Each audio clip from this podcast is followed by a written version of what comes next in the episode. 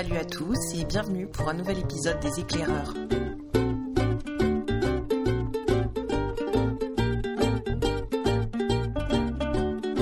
Salut à tous, c'est les éclaireurs et puis c'est l'épisode 23. Cette fois-ci, c'est vraiment le 23. Parce que je m'étais trompée sur le dernier épisode.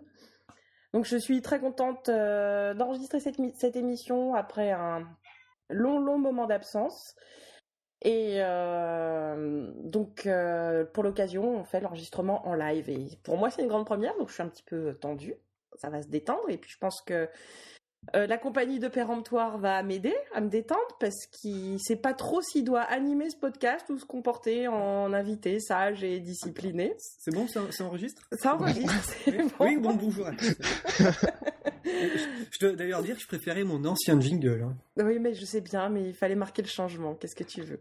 On pouvait pas tout garder. On pouvait pas tout garder. Dommage.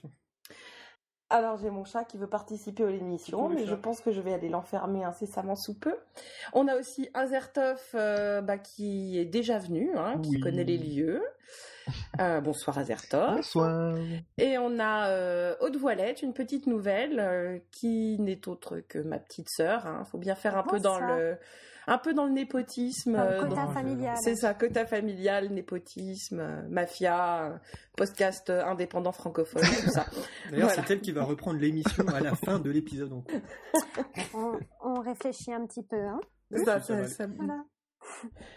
Et comme ben, j'ai noyé mon PC euh, dans la tisane à la camomille, il est mort, paix à son âme, j'ai embauché donc euh, Randall Fly euh, pour être notre ingénieur du son et euh, gestion de la page live. Donc voilà euh, l'équipe de ce soir. Oui, nous sommes prêts. Voilà, donc euh, péremptoire, de quoi tu vas nous parler ce soir Ah bah, moi, je vais vous parler d'une super série qui s'appelle Brooklyn Nine-Nine. Bien, c'est une très bonne série. Et oui. Azertov, Alors moi, je vais vous poser quelques questions avant de dévoiler mon sujet. Est-ce que vous êtes prêts? Oui. Vas-y, euh, absolument. Ouais. On lui appelle. Alors si je vous demande la réponse à la vie, l'univers et le reste. Ah oui. Bah, Ah, ça. 42, c'est bien. Euh, je vais vous demander maintenant le nom d'un logiciel de traduction. Hmm, Babelfish. Ouais. Oh. Euh, quel est l'objet le plus utile de l'univers? Une serviette. Une serviette, Ouais. évidemment. Euh, un petit peu plus difficile, un nom de logiciel de messagerie sur Internet. Ah, Kai Non, C'est Trillian. Trillian, ouais. Trillian, mais oui. Ah Et du coup, vous savez à peu près de quoi je vais vous parler ou pas? La coccinelle à Mexico. Non, perdu Mais bien joué Je vais vous parler du coup de... Rabbi Non, Jacob. de H2G2. Très bon. Ah Ça, ah. c'est très très bien. C'était un sujet, quand tu me l'as annoncé, j'étais vraiment euh, enchantée. dans le chat, ils répondent bien juste aux questions. Un peu avec du retard, forcément, à cause de- du décalage. Et Barberousse se moque de toi. Évidemment. Et donc, euh, troisième invité, en fait, euh, je vous annonce pas dans l'ordre de votre passage. hein, je- J'ai fait les choses euh, un petit Bien. peu bien. Improvisé. Haute Voilette, euh, quel sera ton sujet? Alors moi, je vais vous parler musique ce soir et je vais vous parler d'un groupe qui n'est autre que Kraftwerk. D'accord, là, on va en Allemagne. euh, On part dans- en Allemagne, dans des- l'Allemagne industrielle. Hum, ça nous vend Je vais vous faire rêver. Voilà. Et moi, je vous dirais un petit mot euh, du dernier album de Björk, en fait. Chouette. Voilà. Eh ben, euh, on va lancer le premier sujet, hein, en péremptoire. C'est Oui, toi qui vas commencer. Ah.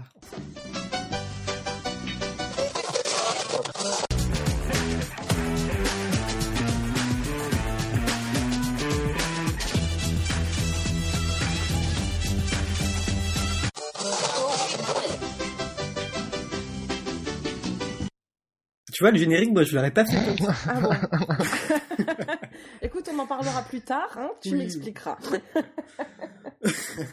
Alors, euh, bon, vous avez entendu un générique qui claque, hein. Donc, je vais parler d'une excellente série, peut-être ma meilleure découverte de série depuis euh, des années, hein, j'annonce comme ça. Parce que Arrow, The Flash, tout ça, c'est sympa, mais ça reste pas des séries exceptionnelles non plus. Je vais parler ce soir de Brooklyn Nine-Nine, qui est une série exceptionnelle. Voilà, c'est tout pour moi. Bon, on passe à la suite. Non, je refuse, tu Non, pas de continues. Alors, euh, Brooklyn Nine-Nine, est-ce que vous connaissez déjà? Qui connaît ici? Non. Deux noms seulement. Moi, Oui, deux seulement. personnes. Ouais. Haute Voilette, je crois t'avoir montré un épisode. Ah, bah ça m'a... ah Bon, oui, bah. d'accord, ok, je vois. Oui, Voilà, ça a l'air voilà. très bien, effectivement. Voilà. Et c'est très bien. Alors c'est une sitcom qui a commencé en septembre 2013, si je dis pas de bêtises. Le principe de la série, c'est assez simple, hein, ça se passe dans un petit commissariat à Brooklyn, le Precinct euh, 99, euh, donc euh, c'est un quartier en gros, le Precinct 99, à New York, et on suit un petit groupe d'enquêteurs de la police euh, le jour où le tout nouveau chef du commissariat prend ses fonctions. Et là, le tout nouveau chef, il est du genre froid, strict, assez protocolaire. Et c'est quelqu'un qui est pas très drôle et ça justement c'est drôle parce que ça tranche avec l'équipe d'enquê- d'enquêteurs qui est plutôt euh, euh, ben, on va dire laxiste enfin pas tir au flanc mais bon ça manque de sérieux quand même quoi alors pour vous aider un peu à voir l'ambiance moi ça me fait penser à un mélange entre alors vous allez me dire si oui ou non Parks and Recreation et The Office je sais Oui. pas ce que vous en pensez Oui, je suis assez d'accord. Il y a Ouais, des ouais. choses qui m'ont qui m'y ont fait penser aussi. Ouais. Bah justement, en préparant le sujet, j'ai regardé le CV bah, des deux producteurs. On a Dan Gour, qui lui a bossé sur Par- Parks and Recreation, justement, D'accord. et Michael Schur, qui lui aussi a bossé sur euh, Park and Rec, et aussi sur The Office. Donc au final, euh, voilà, ça se ressent. Et d'ailleurs, j'ai vu que Michael Schur, il a joué dans The, Office en tant que cousin de Dwight Schrute. Je sais pas si tu te Oui, souviens. si, le cousin. Mose. Donc c'est lui. c'est lui qui bosse aussi. D'accord. Alors, euh, justement.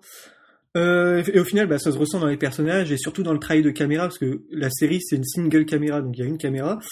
Et donc, euh, euh, on- s'il n'y a pas un côté documentaire euh, comme on peut voir dans The Office, parce que c'est un faux documentaire The Office, mais on s'y retrouve quand même dans le sens où il y a des caméras qui bougent beaucoup, euh, ça suit les persos de près, euh, t'as beaucoup de mouvements de caméra. Quoi. On a l'impression vraiment que c'est un faux documentaire. hein, euh, Tout à fait, ouais. Ouais. ouais. Ça me fait penser à ça. Et donc côté casting, c'est là que bon bah on retrouve pas mal de monde que je connaissais pas vraiment, euh, j'avoue. Euh, Il y avait surtout des petits rôles de série, mais on peut noter surtout André Brouwer, celui qui joue le, le grand chef, qui est vraiment excellent dans son, fabuleux. dans son rôle de capitaine coincé. Enfin, il est pas coincé, mais il est euh, il est pas du genre à rigoler quoi. Enfin, quand il rigole, il est très pince sans rire. C'est Ouais. celui qui rit quand il se brûle, quoi. Voilà, c'est ça. Il y a aussi Terry Crews.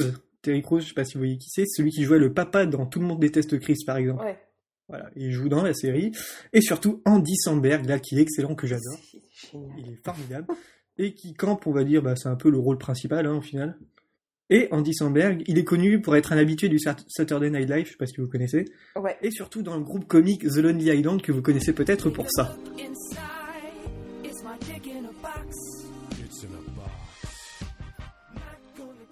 Est-ce que vous connaissez Pas du tout. Non, ça, ça m'évoque rien du Tant tout. mieux, comme ça vous verrez les clips, ce sera... J'espère que vous avez compris un peu le propos, parce que sinon...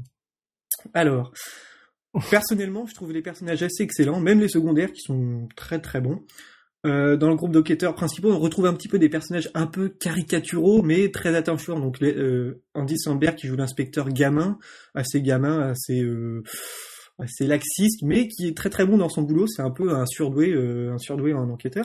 L'inspectrice rebelle. euh, mention spéciale aussi à Terry Crews, qui est le, le grand, euh, le grand baraquet là, qui, qui est, une, Ouais. c'est une sorte de colosse, mais au début de la série, il est tout peureux, il a peur de retourner sur le terrain. Enfin, c'est assez rigolo. C'est génial ce paradoxe, ouais. D'ailleurs, je vous enjoins à regarder une vidéo de l'acteur qui joue dans une pub où il joue euh, de la batterie avec des électrodes posées sur ses pectoraux. Je sais pas si vous avez Ah, vu. Ah, si, jamais semble. vu Ah ça, vous regarderez ça, vous allez voir, c'est particulièrement génial. Et même dans les personnages secondaires, euh, on a Scully et Hitchcock. Ah, je pense que c'est mes personnages préférés. Ils sont tellement drôles. c'est un petit duo de personnages secondaires, comme ça au début on les voit pas trop, mais ils sont très très drôles. C'est des enquêteurs bah, complètement nazes, on va le dire, et en fait ils sont tellement nazes que moi je me suis demandé comment ils en ont fait pour arriver là, parce que quand on est un enquêteur, on passe des on passe des formations et tout. Je me demande comment ils sont arrivés enquêteurs, parce qu'ils sont quand même un petit peu euh, un petit peu nazes quoi. Et ce qui est très bien, c'est qu'ils ont, été promus comme personnages réguliers dans la saison 2, tu verras euh, Anna. On va les voir souvent et c'est très très bien. Euh, et puis euh, c'est surtout en fait les personnages qui sont le grand atout de la série parce que ils ont tous quelque chose qui les rend attachants en fait. Même si on les aime pas tous, il y a toujours un petit quelque chose où les relations entre personnages qui font que bah on, on s'y habitue et on et par petites touches comme ça on s'y intéresse. Par exemple, il y a des gags sympas, euh, les courses de chaises à roulettes, bon ça on voit ça dans toutes les séries ou les batailles de Sarbacane, enfin je crois, je suis pas sûr. Il y a plein de petites choses comme ça qui sont très sympas. Et euh, les épisodes sont très drôles, je sais pas ce que t'en penses, ce que vous en pensez. Ah oui, oui, non, moi, j'ai vraiment, j'ai eu des éclats de rire. Ah C'est, Ouais, euh, Puis il y a vraiment quelque chose dans les, les running gags, les gimmicks euh, qui. Enfin. Ça me fait penser un peu à Scrubs aussi, dans le sens où euh, Oui, il parle de exactement. quelque chose, et euh, en, pas en flashback, mais en, on voit ce que la scène donnerait si euh, il la faisait, quoi. Donc, euh, un petit peu Ouais, comme, ouais. comme si on était dans la tête des personnages qui réfléchissent à tel. euh, Enfin, c'est assez, c'est assez intéressant. Oui, ça montre aussi la différence entre ce qu'il raconte et la Voilà, réalité. c'est ça, c'est- euh, les... Alors, euh, donc comme dans les sitcoms, on a une histoire principale par épisode, hein, et ça tourne d'ailleurs quasiment tout le temps autour de Jack Peralta, enfin le personnage joué par euh, Andy Sandberg. Je rappelle celui qui a fait ça. J'espère que vous avez compris, sinon ça tombe à plat. Et ben vous verrez le, vous verrez le, le clip, ça sera drôle. Mais on n'a pas de gros fil rouge à chaque saison. euh, Enfin, voilà, dans certaines séries, on met un fil rouge par saison. Non, là, on n'a pas vraiment. On nous rappelle quelques petits trucs discrètement qui reviennent euh, souvent, bah, des petites histoires d'amour ou en saison 2, euh, trucs par rapport à la drogue. Mais je n'en dis pas plus parce que Anna l'a pas vu. Je pensais qu'elle l'avait vu, donc on va pas pouvoir en parler. Spoiler alerte. Et puis aussi pas mal de guests. Et ça, c'est cool aussi dans les séries quand il y a beaucoup de Ah oui, il y guests. a des très très bonnes guests. ouais. Bon, on est un peu dans la veine aussi du Saturday Night Live où t'as beaucoup de guests qui reviennent. Là aussi, hein, dans ce genre de série, t'as beaucoup de guests. T'avais une actrice de, alors The Closer, vous connaissez? Euh, non, j'en ai juste. euh. Juste entendu parler. C'est celle qui joue la, la méchante, en gros. Parce que, ouais, non. Ouais, qui a- Ah, Rosa. Voilà. Ah non, non, non, non, pas Rosa, non, Ah, la, la d'accord. méchante, euh, l'ennemi juré de- du grand patron. L'ennemi du capitaine. Mm. La Ah, mais dans. euh, Dans, euh, dans euh, Brooklyn Nine-Nine, ouais. Enfin, c'est elle, D'accord. elle vient de The Closer, donc... elle- C'était l'héroïne de The Club. Et puis aussi, dans les derniers épisodes, tu vas voir, on a eu Ed Helms, et moi j'adore Ed Helms. Oui, moi aussi. Et là, ça fait que évidemment. renforcer les connivences qu'il y a entre The Office et, euh, et euh, comment dire, euh, et Brooklyn Nine-Nine. En plus, bah, on l'a vu dans The ouais, Office, on l'a vu dans Very Bad Trip aussi. Bon, ça, c'était plus... Oui. Voilà. et oui, surtout un truc oh, que j'adore. On n'a pas de rire enregistré. Ah, c'est génial. Parce que moi, je, je supporte plus les séries avec des rires enregistrés. L'autre jour, j'ai essayé de regarder un épisode de, de Friends, j'ai pas pu. C'est horrible. Bon, après, quand on regarde beaucoup, tu oublies en fait, hein, les C'est rires. pas tu- vraiment des rires enregistrés puisque c'est enregistré devant un Et public. d'ailleurs, les rires, ouais, voilà. Non, ouais, là, il y a pas, en tout cas. Et les rires enregistrés, ce qui rajoute des fois des couches de rire quand les publics rient pas assez. Et c'est souvent des rires, j'ai lu ça, que des Ouais. gens qui sont morts il y a 80 ans. Voilà. Voilà, voilà. Ça n'a rien à voir. Et, et surtout, j'ai l'impression que, en fait, les, les rires, les rires enregistrés sont en train de se perdre, hein. Parce que, Ah, il y en a encore pas mal. hein. Il y a encore euh, Big Bang Theory, des trucs comme ça. ouais. Il y avait des rires dans Big Bang Theory, j'arrivais pas à me rappeler. Bah justement, cherchez sur Google, euh, sur YouTube, euh, Big Bang Theory euh, sans les rires. Et vous allez encore Ah. plus rire que quand il y a les rires. Voilà. D'accord. Voilà, je pense que je vais faire un gros tour de la série. Est-ce que, ouais, euh, Randall Flagg, tu as des, trucs à dire ou pas? Tu as bien aimé la série? Ah oui, puis je trouve que la saison 2 démarre bien aussi. Ouais, non, je... La, la série a gagné pas mal de, de prix, hein, donc euh, elle fait des bonnes audiences. Ça a été renouvelé pour une troisième saison. Donc, je suis assez content. Ah, Ouais, c'est il y a 2-3 semaines, ça a été renouvelé pour une troisième saison de bah, 20, 20 épisodes. Hein. Voilà. Et euh, voilà, je pense que j'ai fait un bon tour. Et regardez la série parce que c'est vraiment vraiment sympa. Et j'en ai vu dans la chatroom chatroom qui demandait ce que ce qu'était euh, Dick in a Box. Alors, euh, je vais pas vous faire un dessin, non, non, non. Le mode d'emploi suffira. It's easy to do, just follow these steps. One, cut a hole in a box. Two, put your junk in that box. Three, make her open the box, and that's the way you do it. Et si vous n'avez pas compris, je vous enjoins à regarder ce qu'il y a dans le chat. Je me Merci. désolidarise de ce Je mettrai le lien euh, Voilà. sur, la, C'est bon, vous avez compris sur la page de publication euh, de l'émission. On verra ça euh, à ce moment-là. Je vais pas vous faire un dessin, c'est bon, vous avez compris. non, oui, non, mais j'ai encore pas pu voir la, la seconde saison parce que j'ai pris Netflix Mhm. et euh, sur Netflix il n'y a que la première saison. Et comme Adopi est dans la chatroom, euh, Ah. je ne dirai pas ce que je ferai ensuite. Adopi est dans la Coucou chatroom. Adopi. oui. Coucou Adopi. Voilà, très bonne série. Et aussi dans la veine, regardez Parks and Recreation et The Office, bien sûr, parce que c'est la Office, base. évidemment. Voilà. Bon, et ben écoute, euh, merci. J'espère que. J'ai pas été trop long, vous- euh, non, Non. c'était parfait. Ah. Mais j'espère que tout le monde a envie de regarder euh, Brooklyn Nine-Nine regardez pas maintenant. tout le monde, parce que sinon, c'est moins intéressant après. On a plus. C'est ça, ouais, après- Ouais. ça. Mais voilà, toi, tu, pré- tu, tu aimais ça avant que ce soit Ah bah cool, ouais. donc il n'y a pas de souci. Très bien, bah écoute, merci beaucoup. Euh, nous allons donc passer au sujet suivant, qui sera donc présenté par Aude Voilette. Oui.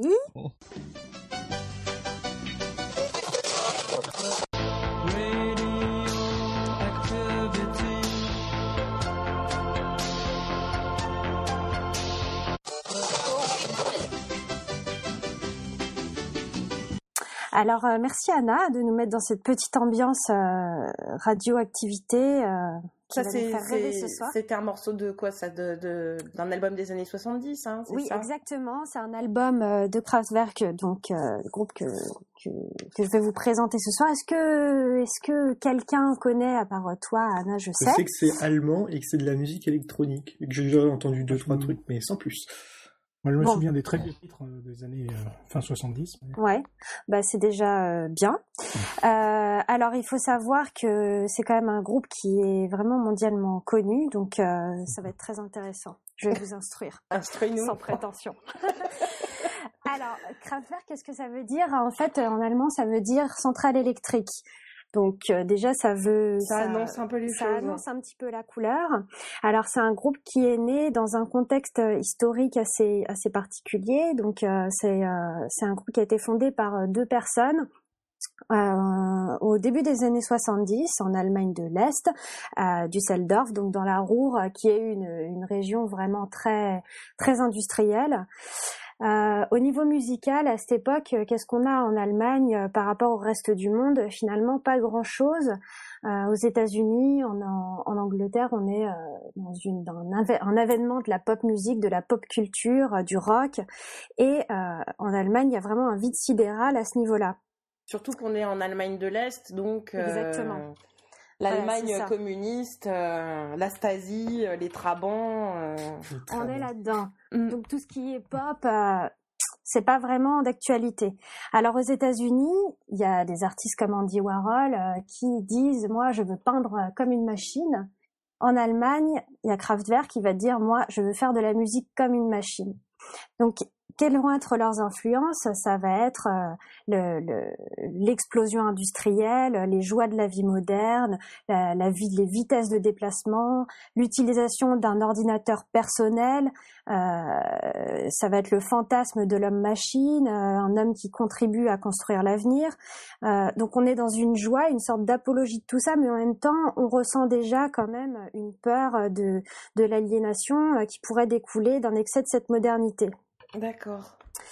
Euh, parce que voilà, ils vont faire l'apologie de toute cette technologie, mais en même temps, on a quand même un petit peu peur, voilà, comme le, le montrait la chanson sur euh, la radioactivité. Euh, on va quand même annoncer toutes les catastrophes, euh, Tchernobyl et compagnie.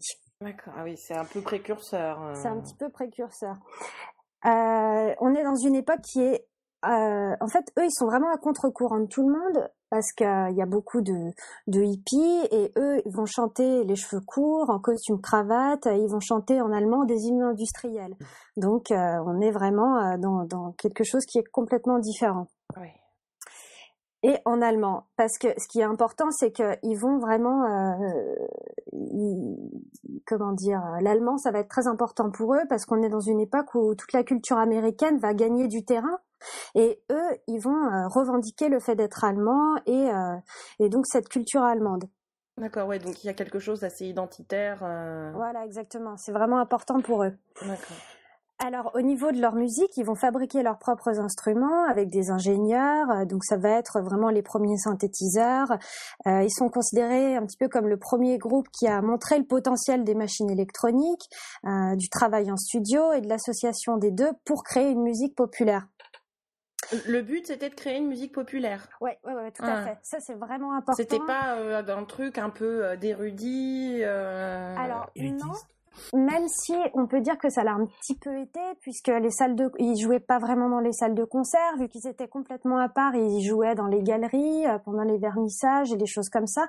Mais euh, malgré tout, c'était quand même euh, très populaire, et on va le voir euh, ensuite parce que ça a été repris par euh, par des, des, des chanteurs extrêmement populaires. D'accord. Donc euh, voilà, j'y viens. Euh, c'est un groupe qui a donc influencé énormément de monde. Leur euh, l'un de leur premier album qui est sorti en 74, euh, qui s'appelle Autobahn, donc autoroute, euh, ça a été vraiment le premier album qui les a fait connaître euh, mondialement. Et cet album, c'est David Bowie qui se plaît à dire que ça a été son album fétiche pendant sa tournée en Europe, qu'il l'a écouté en boucle dans sa voiture, et donc ça a influencé une de ses périodes les plus importantes. D'accord. Kraftwerk, c'est aussi un des groupes qui a été les plus samplés. Et euh, donc euh, ça a été un petit peu euh, le, les, les prémices de la culture DJ. Euh, Il y a des, des DJ comme Africa Bambata qui vont reprendre des, des, des pans entiers de leur musique en fait, qui sans rien modifier. Et oui. par exemple, pendant l'été 77 aux États-Unis, on danse aussi bien sur Kraftwerk que sur Marvin Gaye, sur Barry White. Donc, euh, donc vraiment, c'est Ça passe chose bien dans la soirée, quoi. Ça passe très bien dans la soirée parce que c'est des rythmes qui sont très métalliques, donc euh, du coup euh, très techno, euh, mais en même temps euh, très, ça, ça peut très bien rentrer dans quelque chose de d'afro-américain aussi. euh, c'est assez intéressant. D'accord. Et Coldplay également, qui, Ouais. a- voilà, dans son dans sa chanson euh, Talk, qui a repris vraiment euh, une musique de Kraftwerk qui s'appelle Computer Love. Donc ils, a- ils ont fait vraiment un hommage à Kraftwerk. Tu, tu voulais qu'on passe euh, des extraits pour, euh, pour illustrer tout ça? Oh bah écoute, euh, moi j'ai rien de spécial, mais si tu as par Parce exemple que- cette euh, musique qui s'appelle Computer Love, euh, on entend vraiment bien ce, ce son de Coldplay quoi, qui est assez intéressant. Voilà.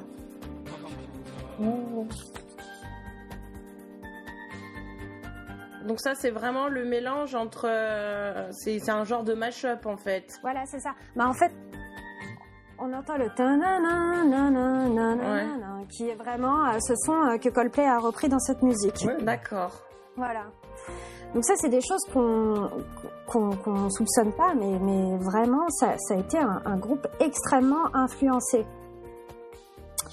Euh, alors ensuite, donc pourquoi je vous parle aussi de Kraftwerk, c'est parce que j'ai eu la chance de les voir en concert Ah, euh, en novembre à Paris, voilà.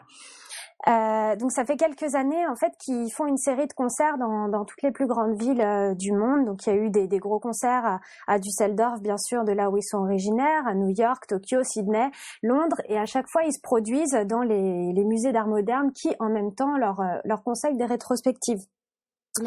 Et euh, petit exemple, à Londres, ils ont fait leur concert euh, dans le grand hall de la Tate Moderne. Cinq minutes après la mise en vente des billets, tout était complet, les serveurs ont planté, c'était la folie. Euh, il y avait des milliers de personnes à l'extérieur du musée qui, qui étaient tristes de ne pas avoir vu le concert. Il y a eu des contre-soirées qui se sont organisées. Du coup, moi, je me suis dit, comment je vais pouvoir avoir des places, quoi. Ouais. Finalement, euh, surtout que le lieu était tenu secret jusqu'à la mise en vente des billets. Euh, finalement, j'ai eu ma place. Le concert euh, avait lieu à la Fondation Louis Vuitton, donc ce nouveau euh, musée qui a été euh, qui a été fait par Franck Guéry. Très beau, très beau bâtiment. Donc, ils avaient annoncé une série de huit concerts reprenant chaque soir un de leurs albums.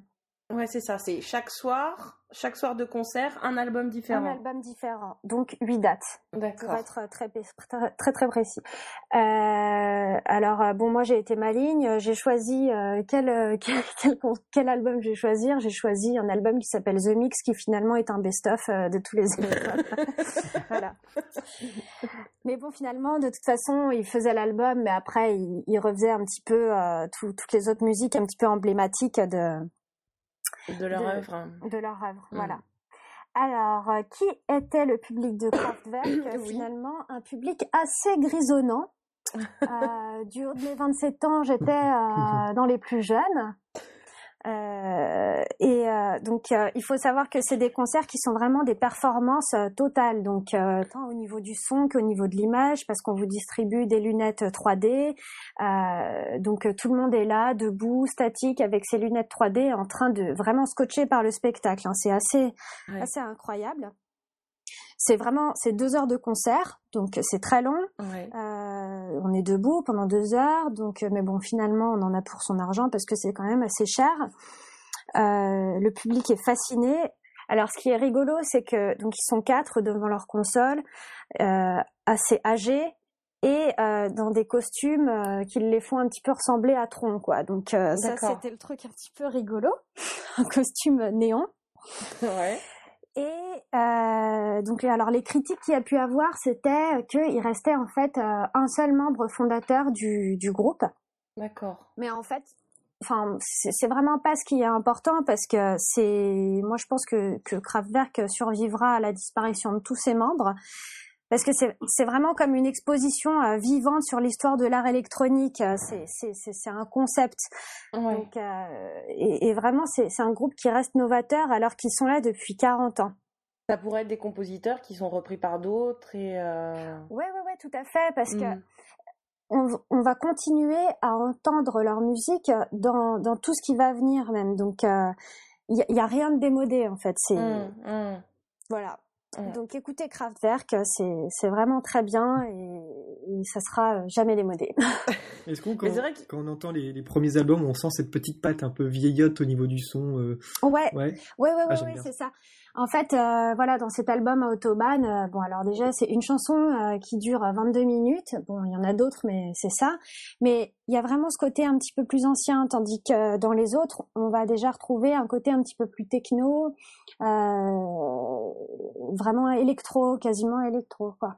Hmm. Voilà. Donc euh, voilà, il y en a pour tous les goûts. Eh ben écoute, euh, merci beaucoup. Eh C'était ben, de euh, en rien. tout cas très intéressant. Juste- juste- Je... si on veut Oui. écouter un album, on écoute euh, le mix alors? En gros, si on veut découvrir Alors non, je- pas vraiment parce que le mix euh, ça a été aussi remixé. C'est Ah pas oui. qu'un, c'est c'est pas qu'un qu'un simple best-of. euh, voilà, c'est c'est vraiment remasterisé. Euh, il faut tout écouter. En fait, il faut commencer depuis le début. Moi, j'ai- envie de conseiller euh, le documentaire, si on veut aller un peu plus loin sur Ouais. euh, Kraftwerk et qu'on connaît pas. Ça c'est vrai. il y a eu un super documentaire euh, sur, Sur Arte. Arte. qui doit être disponible sur YouTube, a priori. Je pense qu'il est disponible et euh, il est vraiment très très bien. On Ouais. comprend bien le concept, euh, on entend bien les musiques. Donc euh, oui, ça c'est vrai que Et puis ça mélange ben, l'aspect musical et puis tout le rapport que ça a avec la société de l'époque, sur la culture, euh, sur la culture allemande de l'époque, et puis un petit peu les influences avec le rock aussi allemand de l'époque, le krautrock, le et, krautrock. et le rock choucroute quoi. C'était très péjoratif, mais euh, mais ils l'ont gardé. Hein. Ouais. Donc euh, ouais, ça, euh, si, si, c'est pareil, je mettrai les liens si jamais euh, je retrouve euh, ouais, de manière euh, disponible, légale, euh, ce documentaire. voilà. Voilà, Eh ben, merci beaucoup. avec plaisir. Et ben on va passer à la suite. Tu es prêt, Azertov Oui.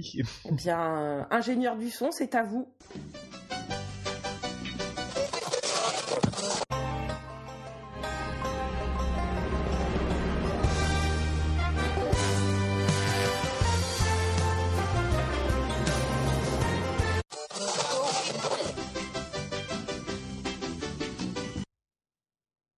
Ah, quelle belle musique Moi, quand même. pas C'est- fait comme ça le jingle. J'a- J'attends ta leçon après, hein. Vraiment. hein. On- on- tu me fais une leçon de jingle à la fin de l'émission. Ça marche. Et euh, oui, c'est- complètement. Il y a un souffle épique euh, Mm. dans Mais ce morceau qui est assez génial. Juste après, j'ai écouté justement la version longue des, des Eagles et euh, c'était pas mal aussi. D'accord. Alors donc euh, moi je vais vous parler de du guide voyageur galactique. Donc euh, il s'agit d'une fiction, euh, d'une d'une histoire de science-fiction créée par le très célèbre et le très regretté euh, Douglas Adams. Parce que voilà, il nous a quitté euh, le 11 mai euh, 2011. Donc euh, voilà, c'est une grande perte pour euh, la littérature britannique et tout ce qui était euh, humour euh, décalé euh, dans dans ce style. Hum, donc en fait, euh, le Voyageur Galactique, il s'agit dans un premier temps d'un feuilleton euh, radiophonique de 1978 de 12 épisodes de 30 minutes. Ah, c'était radiophonique. J'étais ouais. convaincue que c'était paru en épisode dans un journal, en fait. Tu vois, je. Ah, non, c'est tout au- vraiment tout au début, parce qu'il y a plusieurs adaptations, mais au tout début, c'est vraiment un feuilleton euh, produit par la BBC et euh, diffusé sur euh, BBC Radio 4, D'accord. euh, Radio 4, avec l'accent. Bravo. Merci. Donc euh, en fait, euh, ça va nous raconter l'histoire d'un d'un groupe donc qui va être composé d'Arthur Dent ou Accro dans la première euh, traduction française, donc qui est un terrien vivant à Cottington, donc c'est un petit bled d'Angleterre, de Fort Perfect ou Fort Escort, pareil euh, dans, dans la première. Hein? Moi je disais préfect, j'ai du mal à dire. Bah non, mais en tout cas moi j'ai. Ford préfect dans Wikipédia sourcé. Préfect, ouais. Ouais, désolé. Ah. Ouais, je sais pas, moi, C'est j'aurais, je, je, je, je vivrais pas très bien, quoi. Tu fais une chronique et t'as péremptoire derrière qui a la page Wikipédia et qui vérifie que tous les propos sont bien justes. hein. Mais non, mais moi, je- et moi, je me souviens, je Attention, hein. préfet, C'est que je trouvais ça bizarre, et là, je- voilà. Bon, bref. C'est pas, c'est pas mon sujet. Le, le bureau dirais de plus rien. C'est ça. Attends, je vais plus vouloir venir maintenant. Si, si, si, si, si. Euh, donc Ford euh, Escort, hein, du coup, euh, En français. qui était un, un extraterrestre venant d'une petite bourgade de, de- à côté de Betelgeuse. Donc il y a un ami de- d'Arthur, et il est coincé sur Terre depuis 15 ans à peu près. On a ensuite Zaphod Beeblebrox, ou Zappy BBC dans la version française, donc qui est aussi un extraterrestre, président de la galaxie, demi-cousin et demi-frère de Ford. Ils ont en tout trois mères en commun. Donc c'est c'est déjà pas mal euh, dans, dans leur famille. On va ensuite avoir euh, Trillian, donc qui est euh, une Oui. deuxième terrienne, de son nom Tricia Macmillan. Donc elle est partie en voyage avec Zaphod lorsqu'il est venu sur Terre dans un passage éclair. On va avoir ensuite mon, mon personnage préféré, qui est Marvin, donc c'est l'androïde paranoïaque et dépressif, dont le cerveau a la taille d'une planète. Donc voilà pour le, petit groupe. Donc le guide du voyageur galactique, donc c'est l'un des titres français, parce qu'il a changé euh, plusieurs fois de nom. Il est passé donc du routard galactique, mais il y a eu un problème de droit avec le notre routard Avec français. Le routard, Ouais. d'accord. Donc c'est pour ça ils ont dû euh, changer. et Ils sont passés, je crois, il y a eu un autre, euh, une autre version de titre et ils sont passés finalement au voyageur galactique. C'est pas intergalactique? Euh, non. D'accord. Je crois pas. J'avais un doute. Non. Dans Wikipédia, ils disent Galactique. Merci Wikipédia. Merci Wikipédia. Donc le titre anglais c'est The Hitchhiker's Guide to the Galaxy. Donc du coup ça fait H2G2 euh, quand on raccourcit tout ça. On l'abrève. Hum, donc voilà, donc ça va nous raconter euh, les- l'histoire de, de ce petit groupe. Donc je vais vous expliquer euh, je- euh, plus particulièrement la première partie de, de leur histoire, donc qui va être vraiment comment le groupe s'est rencontré et les grandes lignes de la première histoire. Donc en fait, donc ça va être le Arthur qui vit dans une dans une maison à Cottington et en fait sa maison se trouve sur le chemin d'une bretelle de détournement, de contournement même, qui doit être euh, qui doit être construite. Et euh, de plus, on, on signale bien que les plans étaient affichés dans le bureau de l'urbanisme euh, de la mairie depuis plusieurs mois. Donc il était fortement Oui, au courant Il pour était voilà. Et en fait, l'ironie de, de l'histoire, c'est que la Terre est elle-même sur une bretelle de, de contournement galactique, dont les plans étaient affichés dans le bureau de l'urbanisme sur Alpha du Centaure depuis environ 50 années. Donc déjà, on, on situe un petit peu l'humour vraiment, euh, Ouais. vraiment britannique et euh, absurde et burlesque de, de, de Douglas Adams. Euh, donc ensuite, Ford va sauver Arthur en se faisant prendre en autostop par des techniciens de surface euh, opérant sur le sur un des vaisseaux qui viennent détruire la planète, donc qui est un vaisseau Vogon. Alors du coup, j'ai plus le nom des, des techniciens de, de surface, mais c'est c'est pareil, c'est un nom euh, capillotracté. D'accord. Euh, mais par contre, ça on l'apprend que euh, que dans le bouquin et que dans le dans le feuilleton audio. Dans le, il y a une adaptation et dans le film, c'est ils ont raccourci ça. C'était directement les Vogons qui D'accord. ils sont récupérés. On, on sait pas trop comment. Donc ensuite, euh, bon, euh, je vous passe euh, quelques péripéties. Donc euh, il y a Ford et Arthur se retrouvent euh, dans le vaisseau du cœur en or, donc qui a été fraîchement volé par Zaphod et et Trillian, euh, qui en fait euh, Zaphod était le président de la galaxie et il s'auto-kidnappe en volant le, le vaisseau du cœur en or. Il s'auto-kidnappe. ouais, c'est c'est très important. C'est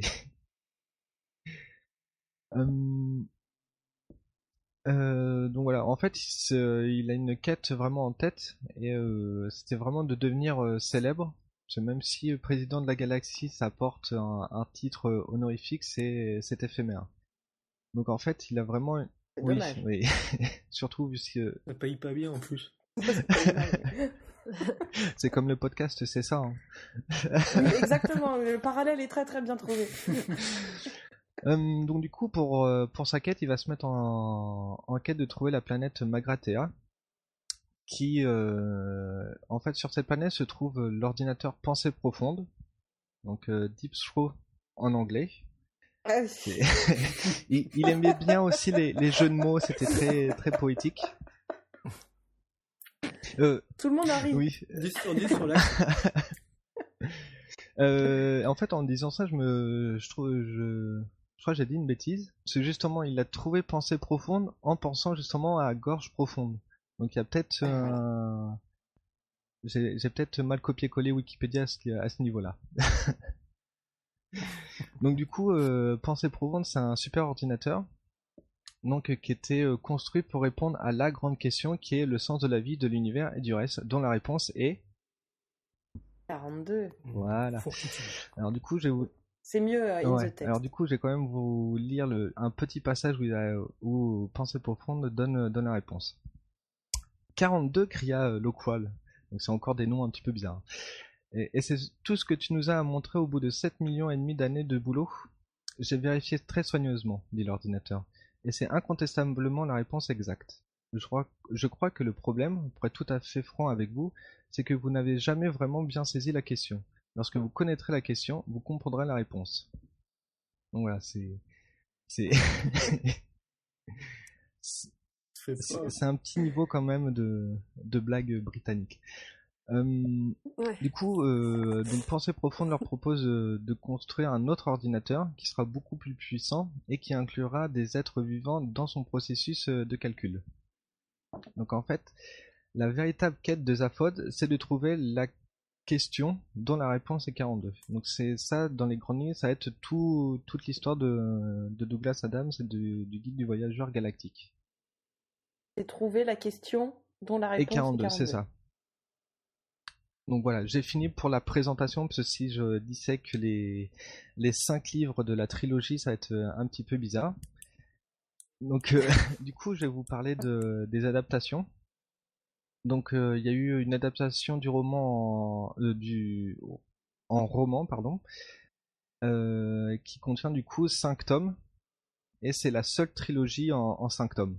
Euh, C'est génial. Le concept est génial. c'est là qu'on dit vraiment les, les Britanniques ont un humour très euh, très absurde ou très euh, voilà c'est On m'a dit que les derniers étaient quand même moins bien. Je sais pas, je suis pas alors dessus. j'ai je vais revenir après sur euh, sur ce que j'aurais senti donc du coup le premier tome euh, donc qui s'appelle le guide du voyageur galactique en France euh, couvre les quatre premiers épisodes euh, du roman du roman feuilleton pardon et il est sorti en 1979 Ensuite, on va avoir un deuxième tome qui s'appelle Le dernier restaurant avant la fin du monde, qui regroupe les épisodes euh, 5 et 6, et qui est sorti en 81. Alors, je vais vous li- lire un tout petit extrait. D'après une théorie, le jour où quelqu'un découvrira exactement à quoi sert l'univers et pourquoi il est là, le dit univers disparaîtra sur le champ pour se voir remplacé par quelque chose de plus considérablement inexplicable et bizarre. On tourne une page. Selon une autre théorie, la chose se serait déjà, ah, selon une autre théorie, la chose se serait en fait déjà produite. Donc voilà. Donc ça, c'était vraiment l'introduction du euh, dernier restaurant avant la fin du monde. Hum, ensuite, on va avoir le troisième tome, donc qui s'appelle euh, l'univers, la vie, l'univers et le reste, qui est, euh, pour l'anecdote en fait, c'est une version modifiée d'un script d'un épisode de Doctor Who que Douglas Adams avait écrit. Ah, D'accord, et il a remis ça sur Et l'univers. en fait, voilà, euh, il a adapté et pour l'univers de, de H2G2. Et donc c'est euh, aussi une suite directe euh, du coup du tome précédent et des épisodes euh, précédents. Et ça adapte euh, les épisodes euh, 7 et 9 du feuilleton. Euh, c'est sorti en D'accord. 82. Alors je vais vous lire deux paragraphes, deux chapitres euh, du roman. voyage au bout de la. Ouais mais j'ai pris des, des extraits courts en plus donc euh, ça devrait aller. Ouais. Donc là, je, je vais vous lire le chapitre 3. Attention. Les grandes heures de l'histoire galactique, premier volet. Repris de l'almanach sidéral d'histoire galactique pour tous. Le ciel nocturne de la planète Cricket offre le, le, le panorama le plus inintéressant de tout l'univers. Fin du chapitre. D'accord. Chapitre 5. Les grandes heures de l'histoire galactique, second volet. donc reprise de l'almanach idéal d'histoire galactique pour tous. Depuis ses origines, ses- ah, depuis ses origines, la galaxie a vu vaste civilisation grandir et s'écrouler, grandir et s'écrouler, grandir et s'écrouler. Et cela si souvent qu'il est fort tentant de penser que la vie dans la galaxie doit être A. Quelque chose d'analogue au, mal de mer, mal de l'espace, mal du temps, mal de la civilisation ou autre, et B. Stupide. Fin du chapitre. Euh, le quatrième tome s'appelle Salut et encore merci pour le poisson, qui est tiré de, de la chanson et de, Eh du premier tome où ils disent euh, où les défunts, où les dauphins pardon en disparaissant euh, prononcent cette euh, cette phrase. Euh, donc là plus, par- plus particulièrement c'est une histoire d'amour entre Arthur et euh, Frenchurch qu'on découvre justement dans dans ce roman. Alors je vais vous lire le chapitre 29. Ouvrez vos livres, chapitre 29. Il y aura Attention, un- alors c'est ouais. l'édition euh, SF euh, Folio. Hein. Si vous voulez la page, je l'ai aussi. Très bien, je, je mettrai les références euh, en lien euh, sur la page de l'émission avec Voilà, le Il QCM. n'y a pas de problème. Ceci est une annonce importante. Vous êtes sur le vol 121 destination de Los Angeles. Si, nous, si vous n'aviez pas prévu de vous rendre à Los Angeles aujourd'hui, nous vous conseillons vivement de débarquer au plus vite. Fin du chapitre. donc voilà, donc dans, euh, il me reste encore un roman, mais dans tous les romans, il y a toujours des petites capsules comme ça, très décalées, qui servent d'introduction, au- on va dire, au chapitre suivant, qui émanent une, un petit twist ou de ou ces de choses. Hum, le dernier tome est écrit euh, par euh, Douglas Adams, donc s'appelle Globalement inoffensif. Et euh, pour l'anecdote aussi, c'est la remarque qu'on trouve dans le guide par rapport par ah. C'est ce qu'on trouve dans le guide par rapport à, à la Terre en fait. C'est quand on cherche la Terre, Hmm. voilà, c'est quand on cherche euh, ouais. la Terre euh, dans le guide, ça nous marque globalement inoffensive. Donc, c'est vrai. Euh, donc cette histoire là c'est vraiment le dernier et ça parle plus des histoires et des mondes parallèles et en fait on va découvrir qu'Arthur a une fille avec euh, Trillian et dans ce monde parallèle Trillian n'est jamais parti avec Zaphod euh, dans son vaisseau donc c'est sorti en, en 92 et je vais vous lire une nouvelle fois l'intro tout ce qui doit arriver arriva on tourne la page tout ce qui, en arrivant, entraîne l'arrivée d'autre chose, provoquera l'arrivée d'autre chose. On tourne la page. Tout ce qui, en arrivant, entraîne ce qui arrive de nouveau, arrivera de nouveau. On tourne la page. Enfin, pas nécessairement dans l'ordre chronologique. Ça, vous, vous arrivez à suivre? C'est vraiment du gâchis. Ouais. Et on parle pas des, des multiples pages blanches euh, en fin de roman, euh, on sait jamais pourquoi elles sont là. Mm. Donc voilà pour les euh, adaptations en, en roman. Ensuite, euh, il y a une série télé euh, produite par BBC en, Ah, en mais ça, je 81. savais pas du tout. Ouais, et euh, moi Ah je l'ai pas vu, mais j'ai vu quelques images de la série et ça a l'air d'être euh, très très kitsch. Donc euh, Ouais. Ouais. Ouais, c'était pas terrible. euh, ensuite, en 93, il y a une euh, adaptation en comics, dont le premier volume est aussi sorti en version euh, illustrée en images de synthèse. Euh, D'accord. les tomes 4 et 6 ont été adaptés en feuilleton euh, radio en 2004 aussi. Ouais, au retour, oui. Retour. Ouais, Retour au vieux format. ouais. Euh, Il y a aussi euh, l'adaptation en film de 2005, donc à mon avis qui est la plus connue entre les livres et donc il y a Oui. les livres, le film et euh, la saga originelle. Donc euh, le film adapte et modifie en même temps l'histoire du premier livre. Donc euh, pour ma part, j'ai j'ai très bien aimé euh, ce film. Bon, il y a quelques moments de de mou euh, vers le milieu du film. Donc c'est avec le, le très grand euh, Martin Freeman, donc on connaît, euh, ouais, Il y a Martin Freeman dedans. qu'on connaît maintenant pour le Hobbit et pour euh, euh, Watson dans Sherlock. Sherlock. Et Voilà. aussi euh, Mos Def en, en Ford. Donc on, je crois qu'il a dû faire euh, re- Soyez sympa, rembobiné.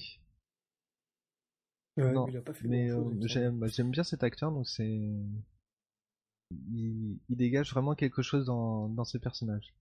En 84, il y a eu un jeu vidéo qui est sorti euh, ensuite sur mobile, et qui été inspiré euh, du film en 2005, donc pour la version mobile. Bon, je passe à côté des multiples euh, pièces de théâtre qui a pu être créées sur cette œuvre. Et j'arrive enfin au sixième tome, donc qui a été écrit par euh, Golfer et qui est sorti en 2010 euh, en France et qui s'appelle Encore une chose. Bon, sur euh, ce sixième tome, je l'ai pas lu, donc je sais pas si ce qui vaut. Non. Euh, Pas la moindre idée. Ah, Généralement, après, quand t'as pas le même auteur, euh, Bah Hum, ouais. hum. Bah, surtout que moi, euh, pour avoir lu les, les cinq premiers tomes, du coup, il y a vraiment les, les deux premiers, donc qui est euh, le guide du voyageur et euh, le dernier euh, resto avant la fin du monde, qui sont vraiment bien. Après, je trouve que c'est un, ça s'éloigne un peu et que c'est un peu lent. Ça part vraiment, il y a trop le côté du coup humour euh, britannique. Donc c'est Ouais, et ça je le retrouve aussi euh, parce que du coup les la version française de l'adaptation du guide du, du guide du routard est, est dans le dans les mêmes veines. Les premiers épisodes s'enchaînent euh, vachement bien et ensuite quand on part sur les, les derniers tomes c'est c'est un petit peu difficile à, à écouter et à suivre. Euh, donc du coup, je vous ai aussi dit au, au tout début que Douglas Adams était décédé le 11 mai 2001. Et en fait, euh, en son Oui. honneur, les fans ont décidé de célébrer son œuvre et, et toute sa vie euh, à la date du 25 mai en créant le, le, jour de la serviette, le Towel Day. Le Towel Day. Non, c'est pas ça. Et en fait, euh, lors de cette euh, journée, les fans sont... doivent porter sur eux une serviette euh, toute la journée. Donc en, en hommage à Douglas Adams. Je l'ai déjà fait. Moi, je l'ai, ja- moi, je l'ai jamais fait. Je connais quelqu'un qui le fait à son travail euh, tous les ans. C'est dommage, c'est le lendemain du Stunfest que j'aurais trop fait au Stunfest. Si, moi je l'ai fait une fois, euh, mais quand j'allais en cours, donc euh, ça- c'était un petit peu passé. Bon, si, quand même. Moi, je l'aurais fait en cours, mais oui, personne bah m'a moi j'étais un compris. petit peu le seul et tout le monde me demandait, mais ouais, euh, pourquoi tu portes ça Mais c'est- vous connaissez pas, c'est rien. Bah, Euh, donc en- après en France, il y a une petite communauté euh, justement euh, de, de fans. Il y a surtout un très grand fan qui s'appelle Nicolas euh, Botti, qui est le- l'administrateur euh, du site voyageurgalactique.com. Et c'est lui qui a adapté Ah, je euh, la- le feuilleton en VF. C'est euh, le, je crois, l'une des rares adaptations officielles du, du feuilleton en, dans une langue étrangère. je Et Ah, c'est oui, c'est- oui, il c'est a, sur son site, il y a un historique vraiment, il a, c'est Hmm. vraiment les droits. euh, Et donc, on peut trouver les épisodes Ouais, sur, sur- le site. Ouais, je, je c'est- Ah, donnerai c'est le. génial C'est ça. cool. C'est vraiment hyper cool. Il avait diffusé Euh, ça il me semble, années 90, je crois, c'est pas ça D'accord. On mettra Oui, le lien sur Et la après, page. euh, euh, Nicolas ça Bottier a aussi participé euh, au film dans sa version euh, française. Et euh, en fait, il a, Ah oui. bon, il a donné quelques euh, quelques euh, interviews euh, dessus, mais il a surtout donné l'idée dans la bande-annonce de mettre euh, une séquence qui n'appartient pas du tout au film. Est-ce que vous vous vous rappelez à peu près du Non, je m'en rappelle pas moi. Je, je suis, enfin, je... Je connaissais l'anecdote, mais je me rappelle plus de la scène. voilà, c'est ça. Il fait comme Alain René, Ouais, C'est exactement ça. Et la scène, en fait, c'est euh, le moment où une fille sort euh, de l'eau juste après une explosion. Je sais pas si, si ça vous dit quelque chose. Et en fait, bah, c'est justement la chose, scène où la fait. fille sort de l'eau. Bah, ça fait, ça appartient pas du tout au, au film. C'est, voilà, c'est C'est un morceau qu'il a pris, qu'il a Ouais. recollé. euh, dans le montage pour la bande-annonce euh, française. D'accord, d'accord. Voilà. Tranquille. Donc, euh, j'espère que je vous ai donné euh, une petite envie de, de découvrir euh, cet univers, parce que du coup, c'est Ah, mais moi, du coup, j'ai envie de, de, de- d'écouter les, Ouais, les, ouais. les épisodes Ouais, VF. après, ouais, ouais. j'ai vraiment très très envie, ouais. Oui, Bah, je vous ai expliqué vraiment le tout. petit départ, parce que c'est super vaste. Et au final, je vous ai même pas expliqué ce que c'était le guide, mais ça, euh, je vais vous laisser le, le découvrir par vous-même ou, ou le redécouvrir. Donc, du coup, en conclusion, ne perdez jamais votre serviette et surtout, don't panique. Ouais. Ouais. Eh oui. Mettez-vous des, des poissons dans les oreilles. Eh ben, merci beaucoup. J'étais vraiment contente euh, que ce sujet euh, apparaissent dans l'émission parce que vraiment moi H2G2 c'était un truc c'est assez loin pour moi maintenant parce que j'ai lu ça euh, j'avais 15 16 ans quelque chose comme ça. Puis j'avais vu le film quand il était quand il était sorti au cinéma mais j'avais jamais jamais revu. Du coup là ouais je vais me lancer dans les dans l'écoute Ouais, bah, euh, surtout, ce qui est bien, c'est que chaque, euh, chaque adaptation modifie et introduit de nouvelles choses. Donc voilà. d'accord d'accord eh ben merci De rien. Bon, bah, on va terminer tranquillement euh, avec euh, pour moi. Bon, ça va être ça va être très rapide. Hein. Moi, j'ai pas fait quelque chose de si travaillé que vous. Vous avez été des, des bons invités. Moi, je suis euh, une animatrice de podcast exécrable. J'en ai pour euh, trois minutes. Donc, J'aurais pas dit ça. hein.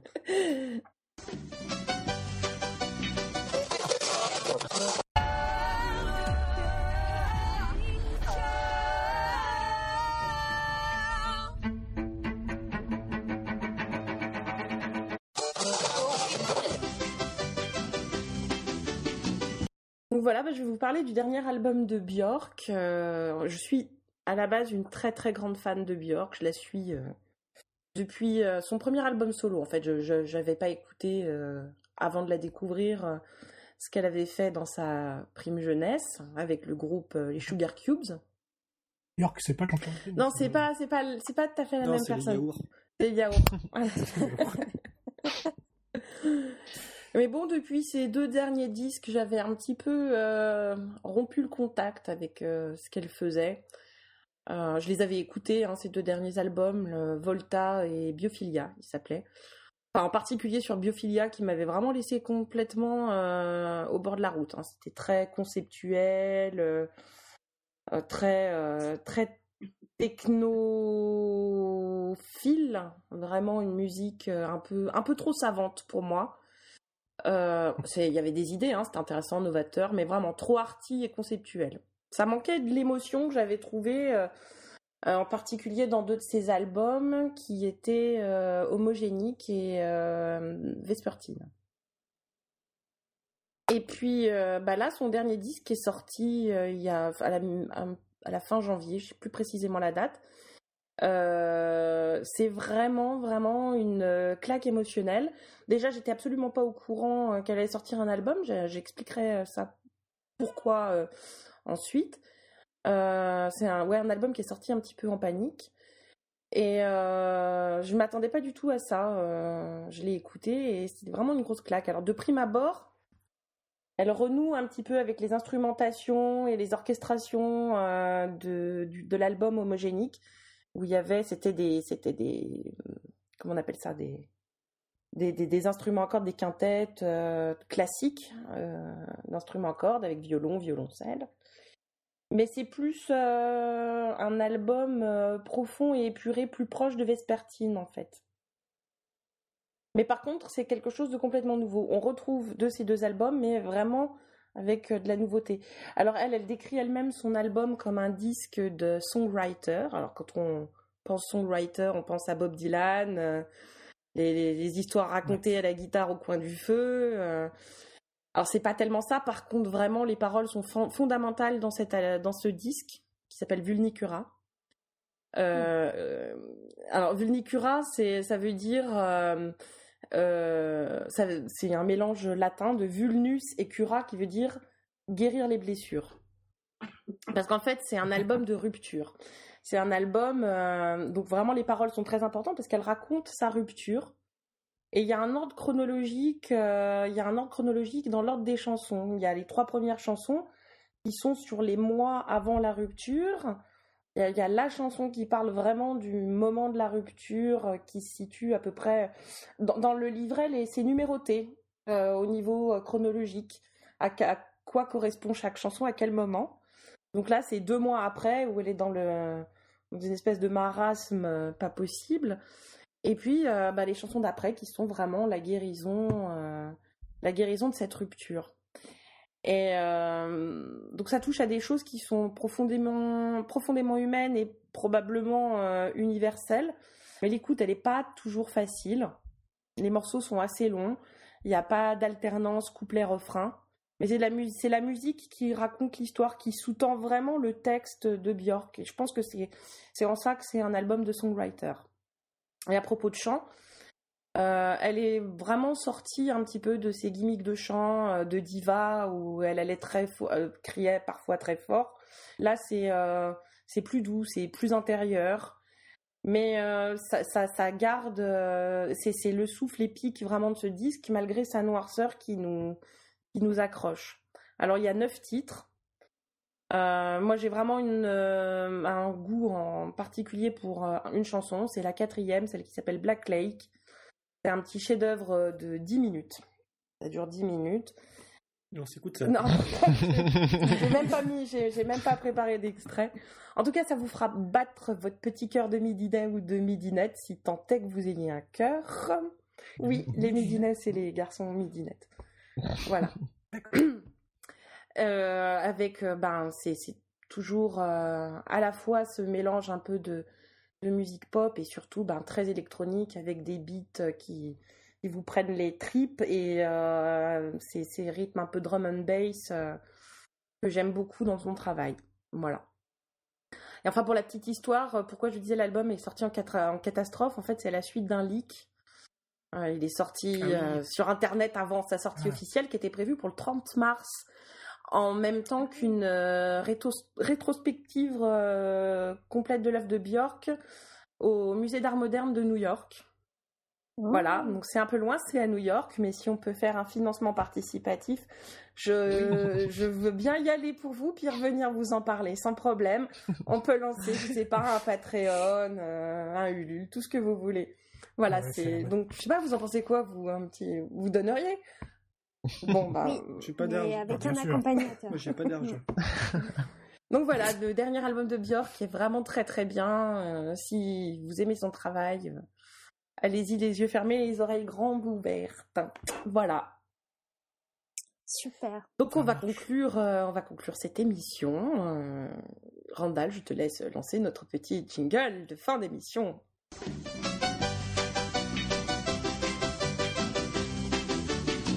Ouais, j'aurais pas fait. Celui-là, si, je l'aurais fait exactement comme ça.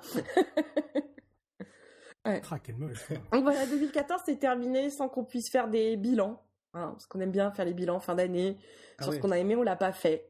On l'a pas fait, puis c'est un peu tard quand même, maintenant en février, de faire un bilan 2014. Par contre, j'aimerais vous demander à chacun, euh, comme ça, euh, ce que vous attendez euh, comme œuvre euh, culturelle, ce que vous voulez, en particulier pour 2015. Vas-y, péremptoire, c'est à toi. Euh... Guardian of the Galaxy, ça sort ce- cette année? Non, je, je n'accepte Oui. pas. Non. Merde, je sais pas. Attendez, laisse-moi réfléchir. Pas trop longtemps. Quelqu'un, flag, qu'est-ce que tu attends, toi? Euh, Ah, bah si, si, Ah ouais, si, toi, bien que sûr que la si. Putain, la prise au dépourvu. C'est ça. C'est moche.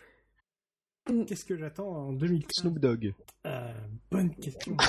Qu'est-ce qu'on attend? Ouais. Vous attendez. Euh, euh, Ah bah moi, moi j'ai, c'est bon. Voilà, Barb, il a dit The Witcher 3, Vas-y. moi aussi j'attends The Witcher 3. Non, Ah, mais Barb sûr, l'a dit, tu, 3, tu, dois en trouver une autre. Je Non, prends The Witcher 3. Ouais, ouais. Non, mais évidemment. Donc voilà, moi j'a- j'attends un concert euh, que je dois voir avec Haute Voilette. Hop, je lui vole une idée. On doit aller voir euh, Oh. le compositeur euh, et metteur Ah oui. euh, et euh, chef d'orchestre euh. Jordi Saval euh, à la Philharmonie de Paris en juin. Et ça, ça va être super chouette en 2015. Super. Moi, j'attends le rétrospective de Andy Warhol euh, en octobre à euh, Centre Pompidou qui va montrer une série euh, un petit peu euh, particulière d'Andy Warhol, la série des Shadows, que, qui est très D'accord, ah, bah, ça Voilà. sera un truc à faire ensemble alors. Et oui. Voilà. Alors, moi, j'attends la, la suite de. Azertov, toi, t'as une idée de ce que t'attends? Euh, ouais, la version longue de la bataille des cinq armées. D'accord. Bon, et bah très bien. Ça va être très long. Donc Péremptoire a passé son tour, il... Ah. moi j'ai, j'ai, j'ai, c'est bon. Vas-y. Si, Damon Albarn a dit qu'il euh, il reprenait Gorillaz, alors pourquoi pas un Ah. album de Gorillaz cette Ah, année oui. je... Ah Il oui, en a parlé. Moi aussi, donc, je suis euh, pour. Pourquoi Bon. pas Ça serait bien. Eh ben merci à tous. Alors on va on va euh, vous dire où est-ce qu'on peut euh, vous retrouver. Donc péremptoire, Il est sur Oui. Twitter.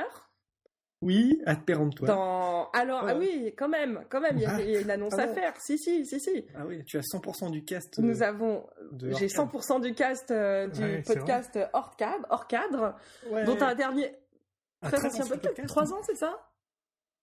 De- Deux ans, Deux ans et demi hein. et déjà quatre épisodes. Ouais. C'est On n'a pas chômé. Le quatrième vient de sortir. Je vous encourage à l'écouter. Euh, Musica y a participé de manière éblouissante. C'était très drôle. Voilà.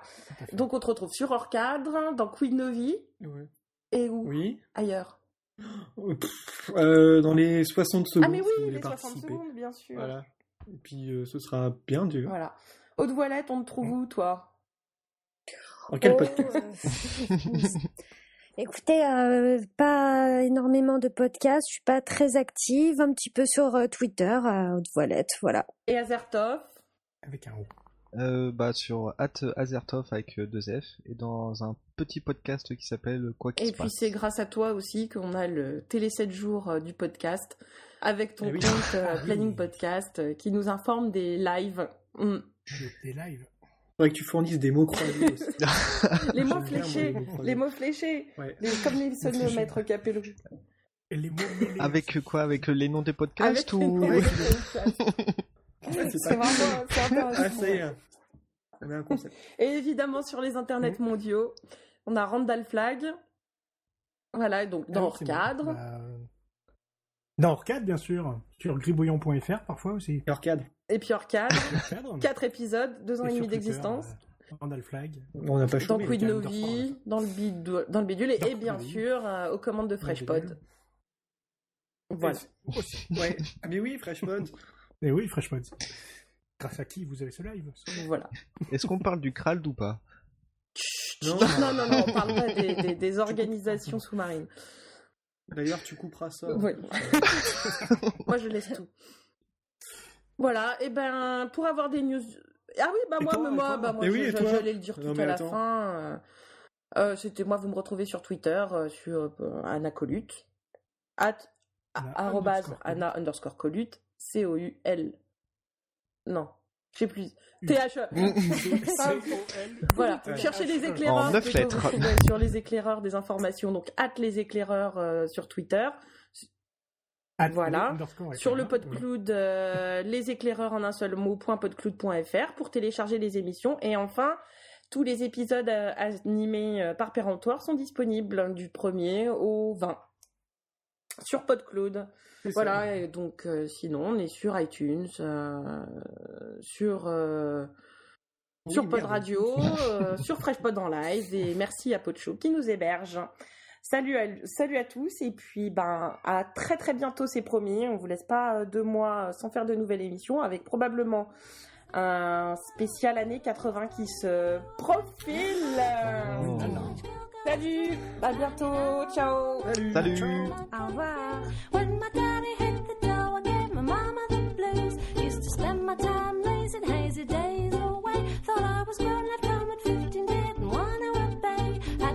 mind together.